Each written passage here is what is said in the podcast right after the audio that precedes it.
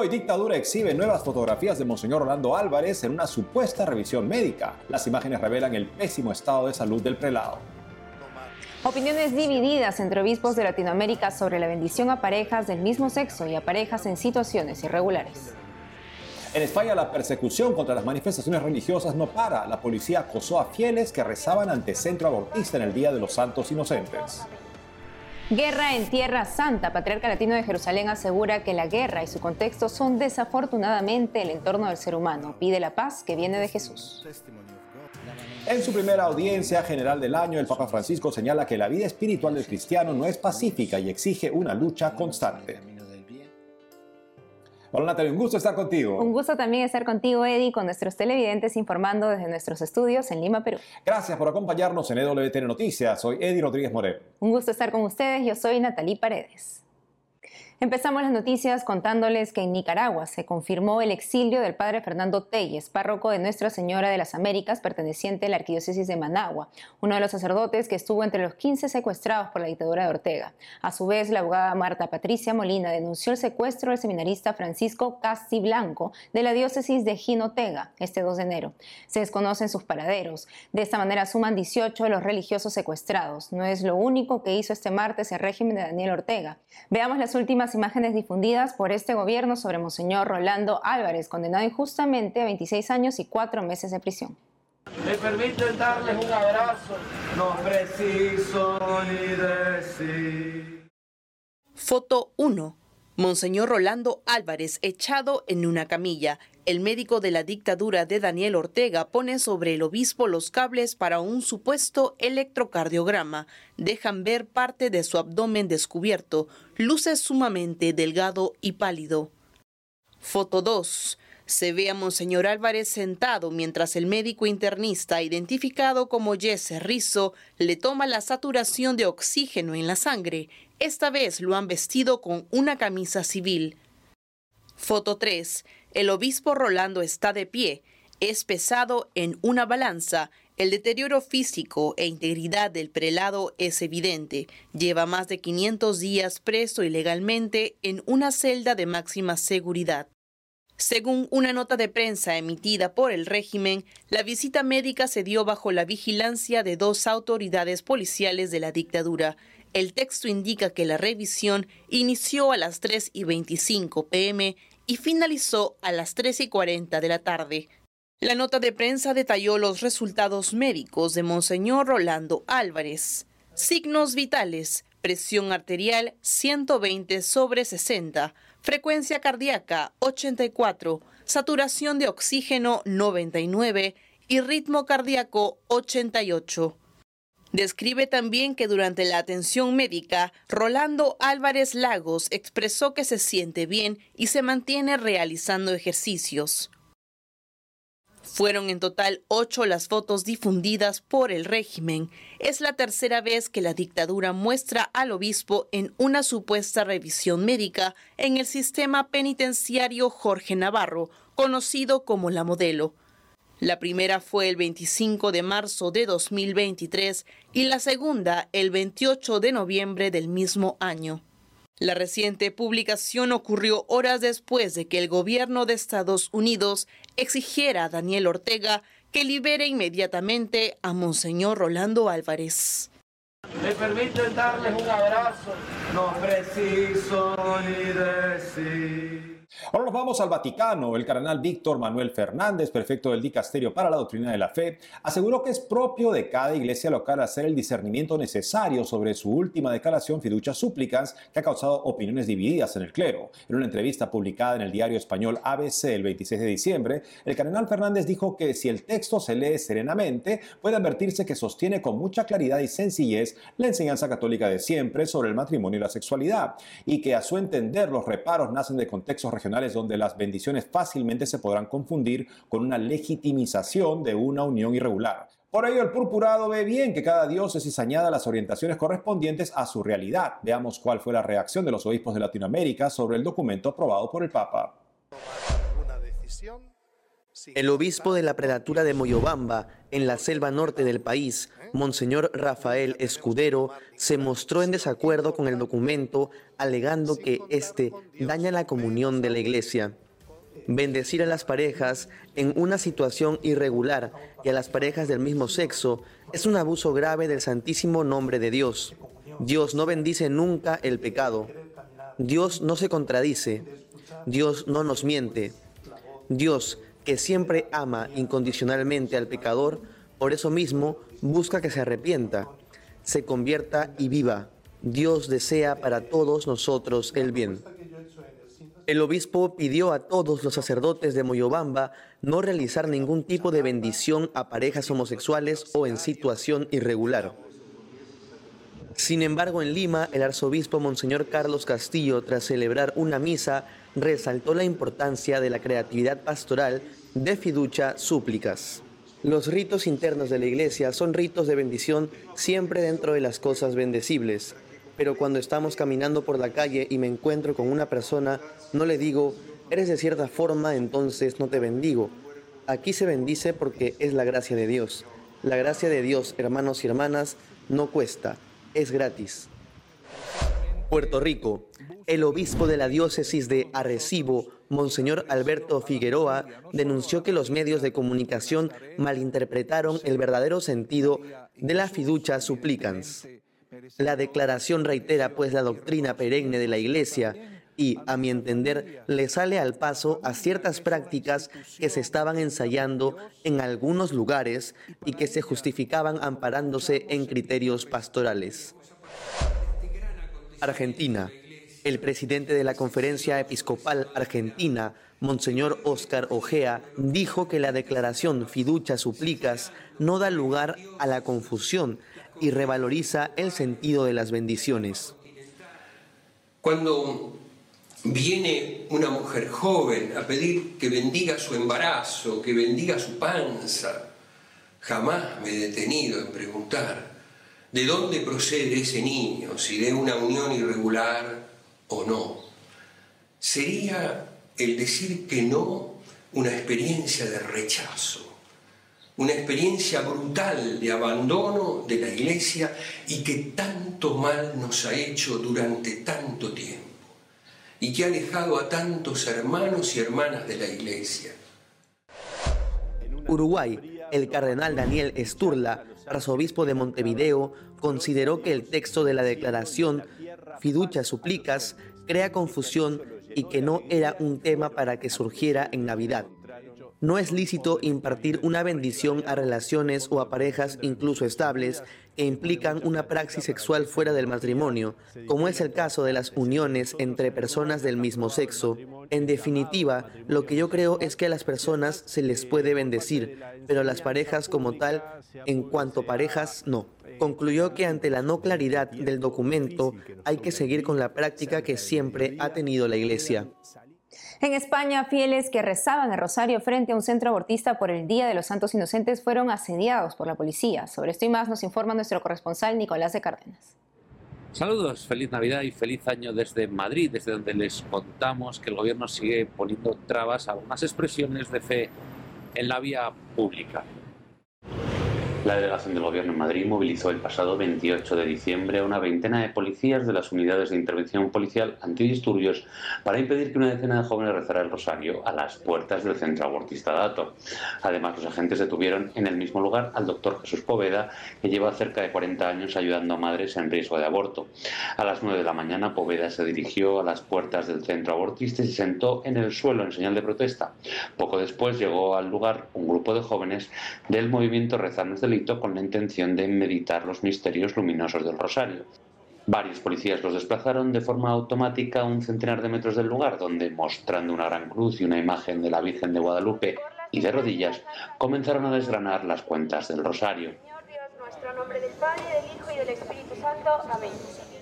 Junto a ellos se encontraba una mujer que portaba un cartel con el lema habitual de la iniciativa 40 días por la vida, no estás sola, podemos ayudarte. Mientras esto sucedía, hacía su entrada en escena un grupo de feministas, menos de 10, que tenían previsto manifestarse en el lugar como hacen de manera regular desde hace unos años. En torno al lugar desplegaron pancartas con lemas conocidos como Fuera los rosarios de nuestros ovarios o Lucha feminista, lucha trans, mientras ponían música audible en toda la calle a través de un altavoz.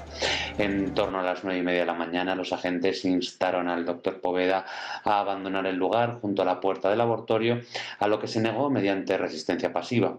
Así los agentes lo detuvieron y fue conducido a dependencias policiales. A lo largo de la hora que estuvieron los voluntarios Provida en el lugar, los policías no les permitieron moverse de forma autónoma. Cuando dos de las voluntarias Provida se acercaron a guardar material en el refugio Provida situado frente al negocio abortista, varias de las feministas se desplazaron con decisión hacia ellas portando una pancarta. Los agentes impidieron que se acercaran, advirtiendo a las abortistas que estaban buscando la confrontación con las jóvenes pro vida. Más allá de estas controversias, tenemos la suerte de poder contar una historia que comienza con dolor y angustia, pero que gracias a la oración comunitaria y esperanzada de muchos miles de católicos concluyó muy bien el Día de la Sagrada Familia. Miles de católicos se unieron en cadenas de oración a través de WhatsApp y organizaron turnos de adoración ante el Santísimo Sacramento tras la desaparición en la madrugada del 28 de diciembre del joven católico Yago Negrón González, de 19 años.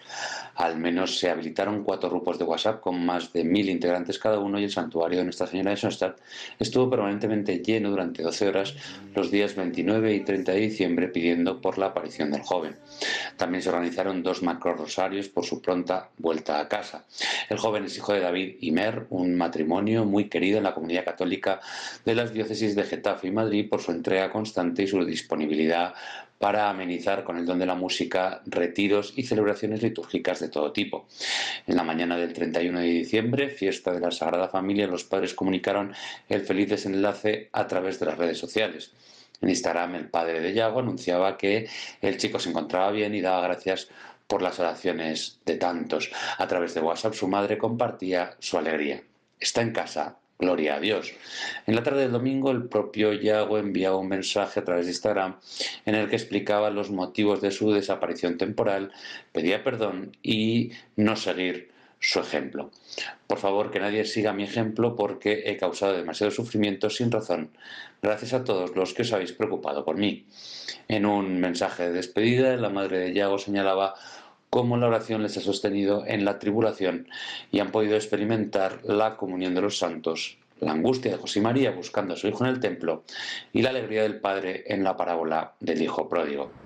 Hemos vivido la belleza de la Iglesia que es familia y salvación. Gracias a todos y que Dios os bendiga, concluyó la madre de Yago. Con esta feliz noticia nos despedimos. Desde España, Nicolás de Cárdenas, EWTN Noticias. Bueno, nos vamos a noticias de la guerra en Tierra Santa. Fuertes bombardeos y combates acudieron hoy la franja de Gaza. El primer ministro israelí, Benjamin Netanyahu, ha confirmado que hay contactos en curso para liberar a los rehenes en Gaza, tras una flexibilización de un ultimátum previo dado por el grupo terrorista Hamas. Los ataques israelíes han matado a más de 22.000 palestinos, según el Ministerio de Salud de Palestina. Israel anunció que comenzará a retirar a miles de soldados de Gaza esta semana. Ahora escuchemos una reflexión del patriarca latino de Jerusalén, cardenal Pierre Batista Pizzabala sobre la inclinación del ser humano a la guerra del primero de enero, solemnidad de María Santísima.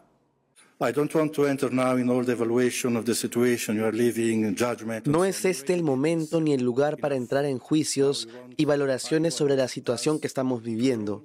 Ya hemos oído bastante sobre ellos. No cambiarán el curso de los acontecimientos y nos dejarán como antes. Aquí, hoy, debemos y haremos volver nuestra mirada a Cristo y sacar de Él la fuerza que necesitamos para intensificar nuestra confianza, herida por tanto dolor. Cristo es nuestra paz. Lo sabemos y lo creemos. Y creemos que con la Navidad comienza una nueva forma de vivir la vida humana. Nos decimos esto todo el tiempo estos días. Debemos reconocerlo. La guerra y su contexto, lamentablemente, es el entorno natural del ser humano. Pero si es cierto que el corazón humano está inclinado al mal y a la violencia, también es cierto que en él subsiste un deseo de paz y de vida, que también espera encontrar expresión. La paz, pues la paz real, la paz construida sobre un deseo sincero de encuentro, de acogida y de fraternidad, requiere necesariamente también un camino de conversión. Se trata ante todo de cambiar el modo de pensar, de liberar el corazón del espíritu de violencia, de conquista y de venganza. Todos necesitamos conversión, purificar nuestra manera de mirar los acontecimientos de la vida, construir contextos de belleza. No hay paz sin conversión. De hecho, como he dicho en otra parte, la diferencia cristiana no reside en nuestra fuerza, nuestras posesiones, nuestro eventual prestigio. La diferencia cristiana está en nuestras opciones de reconciliación, de diálogo, de servicio, de cercanía, de paz. Para nosotros, el otro no es un rival, él es un hermano. Para nosotros, la identidad cristiana no es una fortaleza que defender, sino una casa hospitalaria y una puerta abierta al misterio de Dios y del hombre, donde todos son bienvenidos. Nosotros, con Cristo, somos para todos. And the presence of God is, is the Jesus Christ. El Papa Francisco realizó hoy su primera audiencia general del 2024. En ella suplicó por todos los pueblos en conflicto. En particular, el pontífice recordó a Palestina, Israel y Ucrania. Pidió también por las víctimas del terremoto y de la colisión aérea en Japón.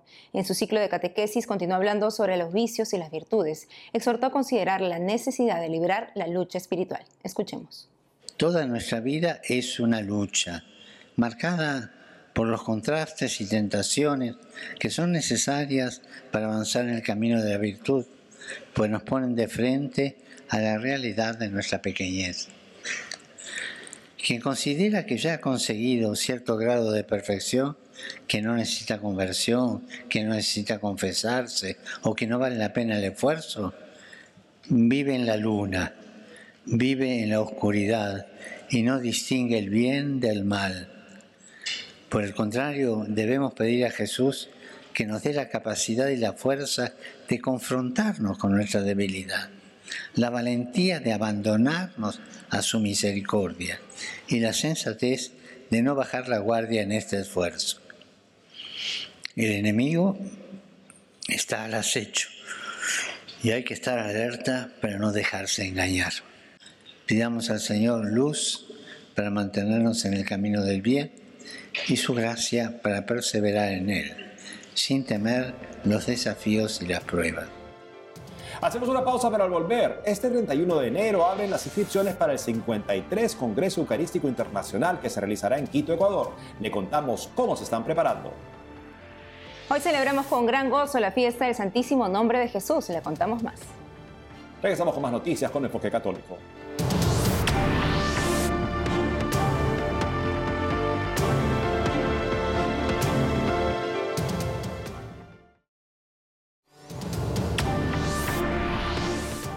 Empezamos el 2024, año del Congreso Ecuarístico Internacional que se realizará en septiembre. Para hablarnos sobre cómo se están preparando para este magno evento, estamos conectados con el Padre Juan Carlos Garzón, secretario general del Congreso Eucarístico Internacional. Padre Juan Carlos Garzón, feliz año y bienvenido a EWTN Noticias. Padre, ¿cómo se encuentra la fe y el ánimo de los fieles para esta gran celebración? Nosotros estamos muy contentos, nos hemos venido preparando, sobre todo pastoralmente, aquí en Ecuador, las diócesis, las jurisdicciones eclesiásticas, eh, con un itinerario de profundizar el misterio eucarístico. También hemos dado los pasos necesarios para que se realice este Congreso Eucarístico, como la oración preparatoria, el, tema, el, himno y todo lo que implica esta gran organización. ¿Y qué actividades están realizando como preparación previa para el Congreso? En enero hay, bueno, es importante porque el 31 de enero arrancan ya las inscripciones al Congreso Eucarístico, donde encontrarán ya en la página web el programa tanto del simposio teológico como del Congreso y de las grandes celebraciones como la misa de apertura, donde esperamos que 5.000 niños realicen la primera comunión. Luego estará la, mm, la, procesión eucarística por las calles de nuestro centro histórico de Quito, que será el día sábado, eh, 14 de septiembre, y luego la misa de clausura, la llamada Exatio Orbis. ¿no? Entonces ya encontraremos en la, en la página web a partir del 31 de enero, fiesta de Don Bosco, precisamente abrimos ya las inscripciones para que puedan ya eh, inscribirse y así también con tiempo eh, preparar para los peregrinos que recibiremos aquí en Quito. También en enero arrancamos lo que se llama la formación de nuestro voluntariado, también para estas grandes celebraciones y todo lo que implica esta organización. Nos hemos preparado sobre todo también con el, recorrido del símbolo de este Congreso Eucarístico, que es el evangeliario, ¿no? el pan de la palabra que me lleva al pan eucarístico. ¿no? Entonces va recorriendo este símbolo. Eh, hemos querido que recorran primero los monasterios eh, de vida monástica. Sabemos que la oración es lo que va a sostener este Congreso. Padre, ¿y ya tienen una estructura de cómo se va a desarrollar el Congreso Eucarístico Internacional? Bueno, sí, efectivamente el, el, el, documento importante en este Congreso Eucarístico Internacional es el documento base que titula Fraternidad para Sanar el Mundo. Es un documento base que está en la página web del Congreso ya está la traducción a los distintos idiomas y es el documento que nos guía precisamente hacia la realización de este, de este, Congreso Eucarístico. Lo estamos estudiando en las parroquias, en los movimientos laicales, en las jurisdicciones eclesiásticas y por tanto los temas eh, del Congreso y del simposio teológico que precede al Congreso Eucarístico están tomados precisamente de este documento base. Padre, por favor, recuérdenos cómo pueden hacer las personas para inscribirse en este congreso. Así es, bueno, pues hay que, hay que, hay que entrar a la, a la, página, a la página web de nuestro Congreso Eucarístico, www.is2024.es, www.is2024.es es la página web o van simplemente a Google y y colocan Congreso Eucarístico Internacional Quito y les va a salir la página web. Y ahí va a salir justamente la inscripción. A partir del 31 de enero, toda la información del, del Congreso, del programa, del simposio, del, del Congreso, los, los ponentes, los invitados, eh, también acerca del alojamiento, todo este tema, pues lo vamos a tener en la página web. Padre Juan Carlos Garzón, gracias por la entrevista. Muchas gracias y unidos en oración y pues un bendecido año 2024. Hoy celebramos la fiesta del Santísimo Nombre de Jesús. El invocar su nombre con confianza nos brindará ayuda en las necesidades corporales, nos dará consuelo en las pruebas espirituales y nos protegerá de Satanás. Conozcamos más de este día con el Padre Diego Manuel Pereira, rector de la Iglesia Catedral Castrense de Buenos Aires, en Argentina.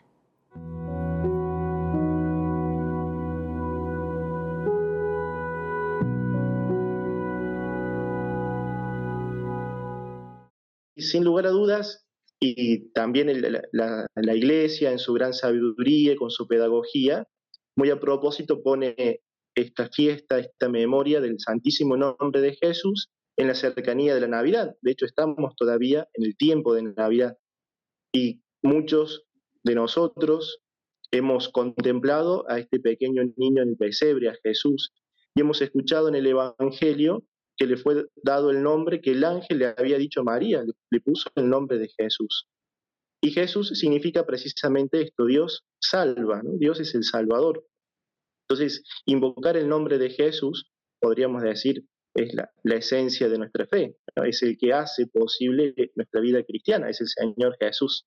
Entonces, claro, ahí tiene esta gran importancia y por eso queriendo y agradezco mucho también que cada vez le vayamos dando mayor difusión, porque es lo central de nuestra fe, ni más ni menos que invocar a nuestro Salvador, al Mesías, al Señor Jesús. Así que bueno, este precioso día, este maravilloso día, invoquemos hoy, ¿no? Casi que podríamos tener como esta ejaculatoria a lo largo de todo el día y a lo largo de toda nuestra vida, especialmente también en la dificultad y también en la gratitud. Jesús, Jesús, Jesús.